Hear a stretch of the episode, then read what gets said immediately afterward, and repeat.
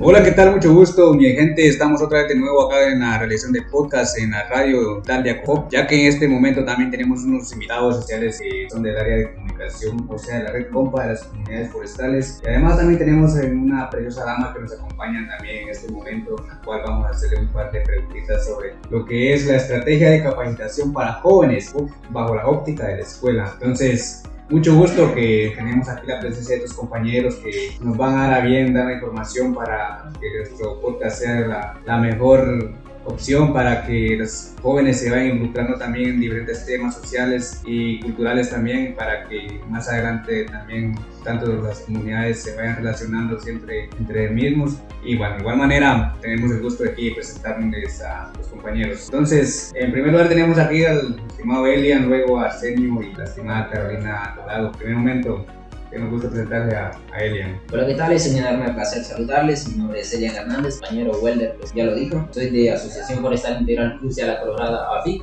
Pues la verdad es que agradezco este espacio que usted nos permite de poder llegar hasta la intimidad de sus hogares. Muchísimas gracias por ello. Pues sin gustazo tenerlas a, tenerlo, tener acá también a nuestro compañero Arsenio Scholl y pues a, la bella dama, como dijo nuestro compañero Walder, pues, Carolina Alvarado. Mucho gusto. Hola, ¿qué tal? Mucho gusto. Buenas, buenas. Eh, nuevamente aquí estamos con ustedes eh, en este programa. Eh, nosotros estamos en un programa por ustedes, a nuestros queridos oyentes, en nuestro radio escuchan.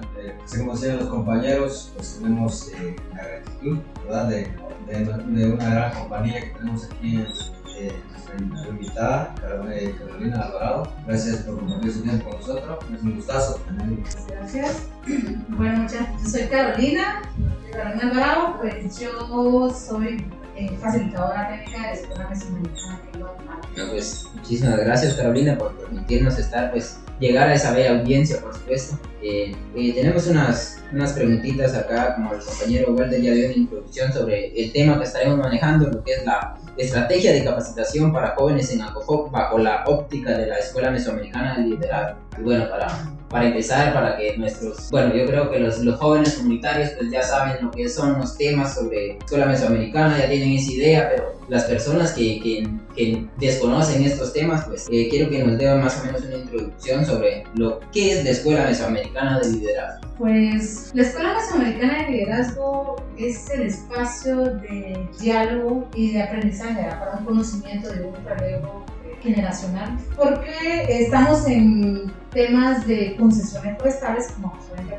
se ha presentado, y nosotros venimos que es a reforzar el tema de escuchar a los jóvenes, porque tanto como comunidades y como país, la, eh, estamos llenos de muchos jóvenes, jóvenes que necesitan ser escuchados, y yo creo que en la Escuela Mesoamericana hay que crear ese espacio, y lo estamos creando donde el Juan pueda sentirse libre y pueda pues él tanto aprender, pero también dialogar de manera pues, libre y poder expresar sus ideas, poder ver cómo se siente en sus comunidades, cómo se siente en un proceso concesionario, cómo ve el futuro de su comunidad, pero también cómo ve el futuro del país.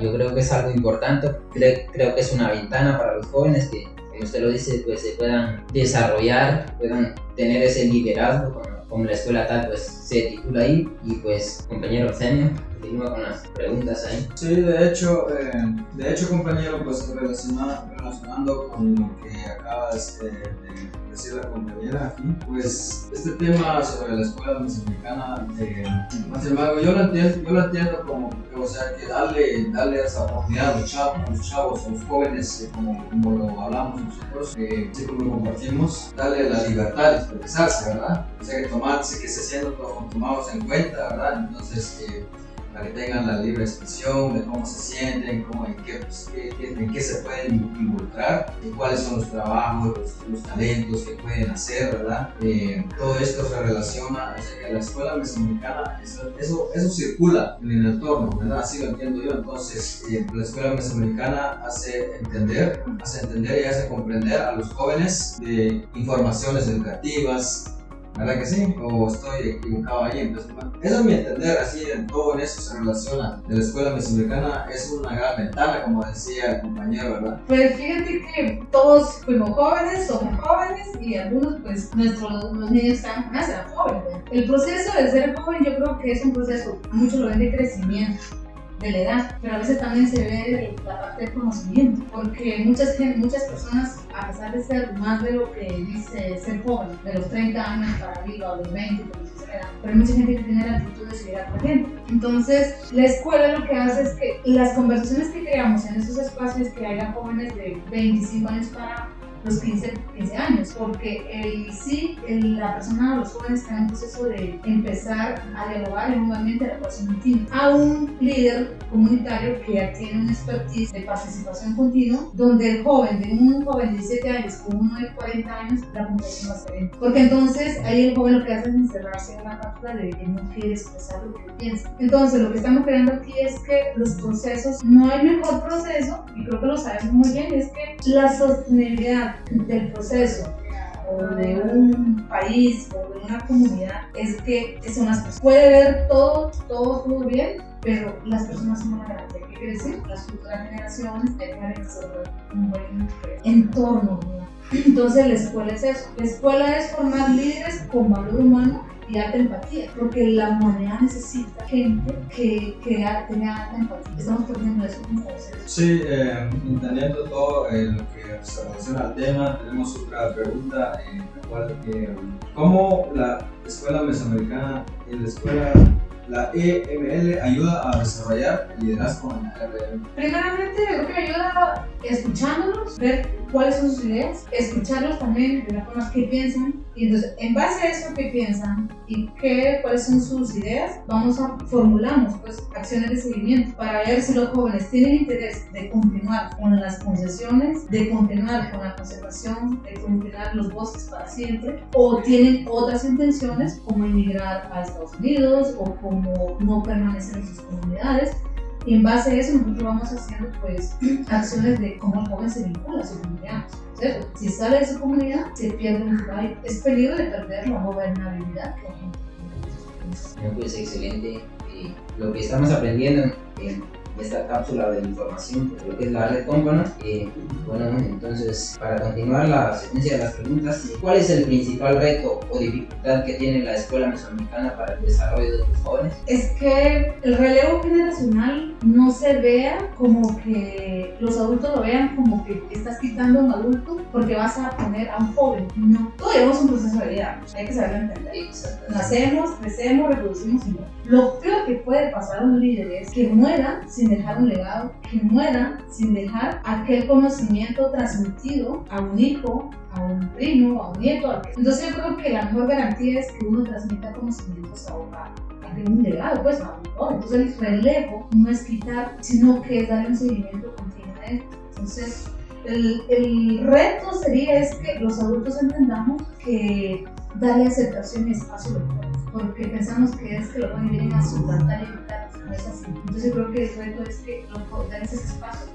Pues qué importante esa preparación que, que, se le está dando a los jóvenes, la verdad, para seguir la conservación en lo que es la reserva de la biosfera maya. Tú bien mencionabas, pues, eh, esto pensando en un mejor futuro para para continuar esa secuencia de lo que es la conservación principalmente. Sí, compañero, eh, pues ahí, como se estaba platicando, pues eh, la, compañera aquí, Alvarado, pues trae buenas informaciones contexto de lo que es la escuela mexicana de, líder. Eh, sí, tomando en cuenta, así como se estaba platicando, pues, eh, quizás en algunas o mínimas partes se piensa de esta forma, pero sí es una, es una gran eh, opción de que se vaya formando, que se está ya tomando esa iniciativa, ¿verdad?, de, de hacer aprendizajes de nuevos líderes. Pero, sin embargo, sin nuestros queridos líderes que los que hoy eh, están trabajando, los que están trabajando, pues hay que mencionar, ¿verdad? Pues eh, lamentablemente la vida es así, va. Y de hecho ya los líderes ya se nos fueron, ¿verdad? Sí. Entonces eh, hay que tomar en cuenta esto y, seguir sus pasos, ¿verdad? Así como mencionabas, que sin dejar ningún legado, pues así como dijo el mexicano, está cabrón.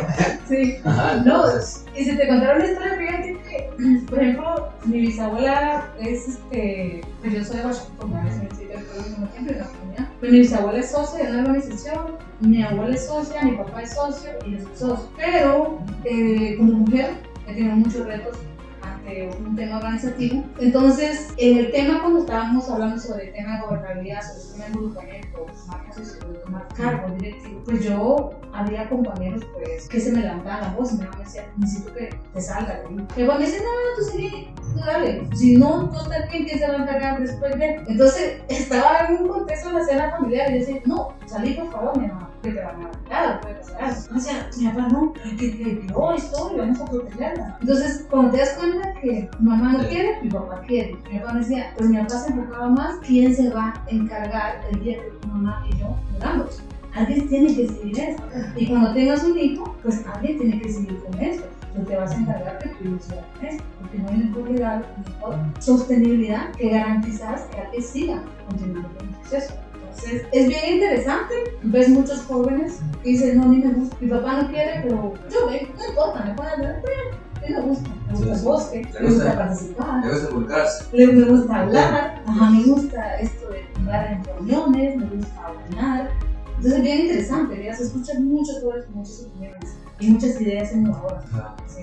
Eh, siguiendo el tema eh, en cuanto a la escuela, eh, eh, ahorita hasta el momento, ¿cómo están interactuando? ¿Hay, hay muchos jóvenes de interés? ¿O ¿Cómo está? ¿Se relacionan bien en la escuela? Pues fíjate que sí tenemos grupos, eh, estamos trabajando en varias rutas en las comunidades de prestación social de Coco. Em, tenemos ahorita más de 90 jóvenes agrupados en diferentes grupos, de las cuales este, tanto hay concesionarios, hay concesionarios comunitarios, pero también hay jóvenes cooperativistas. Y cuando tú ves a jóvenes cooperativistas con jóvenes concesionarios, tienen unas ideas mm, muy interesantes, porque los cooperativistas tienen pues título de propiedad, sus áreas, y en cambio los, conce- los concesionarios comunitarios, ellos pues somos tierras que le toca al Estado por un tiempo estipulado para del bosque o administración del mismo. Cuando tú escuchas a esto dice, y entras a una como entras a la concesión es un tema de bosque, y vas a las cooperativas y dicen, mi papá yo quisiera que fuera como-". pero también ves otras necesidades. Los jóvenes ven otras. Hay veces conversaciones de la ley, qué pasa con el tema de la corrupción del país, qué pasa porque no hay desarrollo en la comunidad, les preocupa o no les preocupa el futuro del país, les preocupa porque creo que como jóvenes les- nos debe de preocupar y tanto a ellos qué va a pasar en 50, 30 años en la comunidad. ¿Cuál va a ser nuestro futuro? Va a ser nuestro futuro, porque es que lo debemos de estar pensando todos los días, porque Exacto. ¿qué vamos a hacer? Somos el presente, pero también viene otra generación, Sí. otra generación, ¿verdad? Eh, se han salido temas como el tema del aborto, el tema de la legalización de drogas, ¿qué piensan? Hay unas ideas que dicen contras, ¿sí? Entonces, cuando luchas en diálogos abiertos, entendés que esa es la manera de. No hay verdad absoluta, siempre debemos estar en plena y constante investigación, encontrar lo más posible de lo que llegar. Entonces, con los jóvenes es discernir, es llegar a un proceso de investigación, de diálogo abierto, donde toda la opinión que se crea en ese espacio de formación es permitida, se siente libre de decir. Entonces, es eso la escuela. Pues qué bueno, qué bueno todo esto, lo de la escuela mesoamericana, pues eh, al parecer trae un buen, buen aprendizaje, buenos temas educativos, como que es sobre la naturaleza, ¿verdad? Y todo lo que es, se relaciona lo que es eh, nuestro querido Guatemala. Ajá, Todo duro, pues muy bien que se- bien se dice, ¿verdad? Que en las nuevas generaciones que vienen, pues no, no vamos a estar en la misma, ¿verdad? Sí, Ajá, no vamos a estar en la misma, entonces son temas de mucha, de mucha importancia, de suma importancia. Entonces, pues eh, esto, la creación de la escuela mesoamericana, pues nos ayudó, me imagino, a, eh, a conciencia en los muchachos, en los jóvenes, ¿verdad? Entonces, eh, hay una eh, última pregunta que tenemos preparada, entonces, la cual, eh, eh, ¿qué planes tiene para la formación de jóvenes en los próximos años en la Escuela Mesoamericana de Líder? ¿Cuáles sus planes, qué propósitos tienen en tiempos futuros? Eh, la escuela mesoamericana, eh, pues está en Guatemala, mencionado, yo soy facilitadora de la escuela en Guatemala.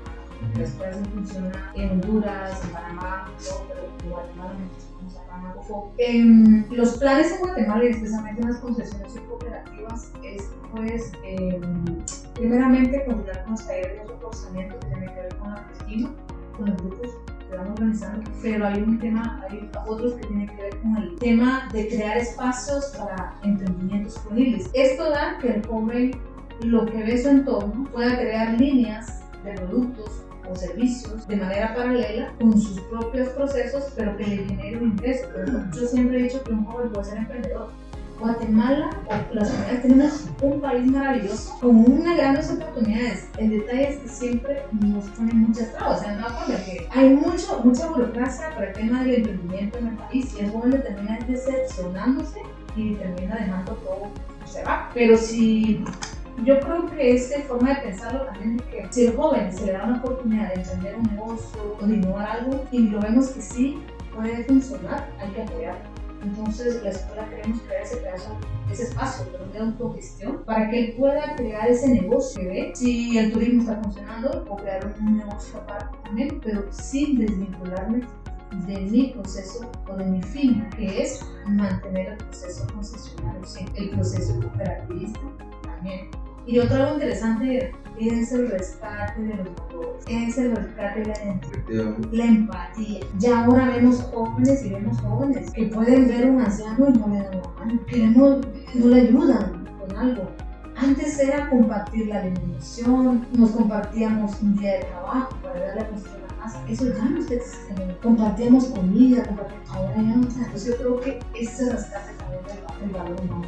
Sí, relacionando todo ese tema de la cultura, igual como mencionaba el compañero ahí, es un tema bastante amplio, un tema bastante amplio en el cual se relaciona con nuestro entorno humano, ¿verdad? Ahí, como comentábamos, compañeros, pues estamos eh, muy agradecidos por el tiempo, ¿verdad? Por la participación de usted, ¿verdad? Porque es un tema de mucha suma importancia. Entonces, compañero, porque me ocupó. Somos bosques para siempre, así que agradecemos a Carolina ahí por el espacio de impartirnos ese, ese conocimiento sobre los jóvenes, ¿verdad? Que, que, están en diferentes áreas, en lo que es la reserva de la biosfera maya. Pues qué, qué importante los temas sobre el valor, el respeto y todo eso. Despertar en los jóvenes pues, ese entusiasmo, esas ganas de pues, ser mejores, ¿verdad? Ser mejores cada día. Así que agradecemos por, por, por, esa, por ese espacio que nos permite, Carolina. No, gracias a ustedes y pues a mí me encantan los podcasts yo amo y me gusta cuando es creativo. Yo creo que hay mucho que descubrir con estos procesos. Y es que nos siguen escuchando las comunidades. Eso, esa voz me agrada.